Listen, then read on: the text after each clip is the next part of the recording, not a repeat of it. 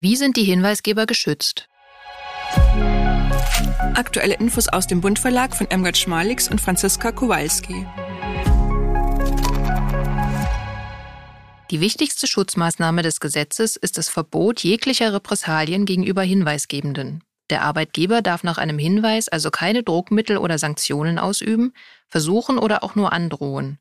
Zu den verbotenen Repressalien gehören zum Beispiel Kündigungen, Versagen von Beförderungen, Aufgabenverlagerungen, Änderung der Arbeitszeit, Verweigern von Bildungsmaßnahmen, negative Leistungsbeurteilungen oder Disziplinarmaßnahmen.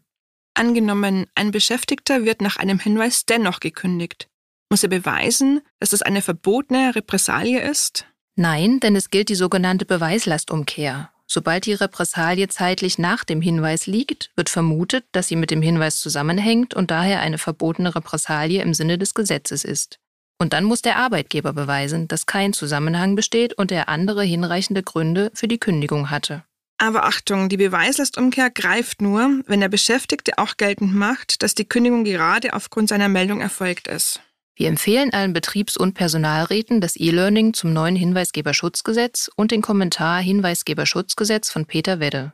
Beides aus dem Bund Verlag. Nähere Informationen in den Show Notes. Und in Folge 6 geht es um die Frage der Beteiligungsrechte von Betriebs- und Personalräten.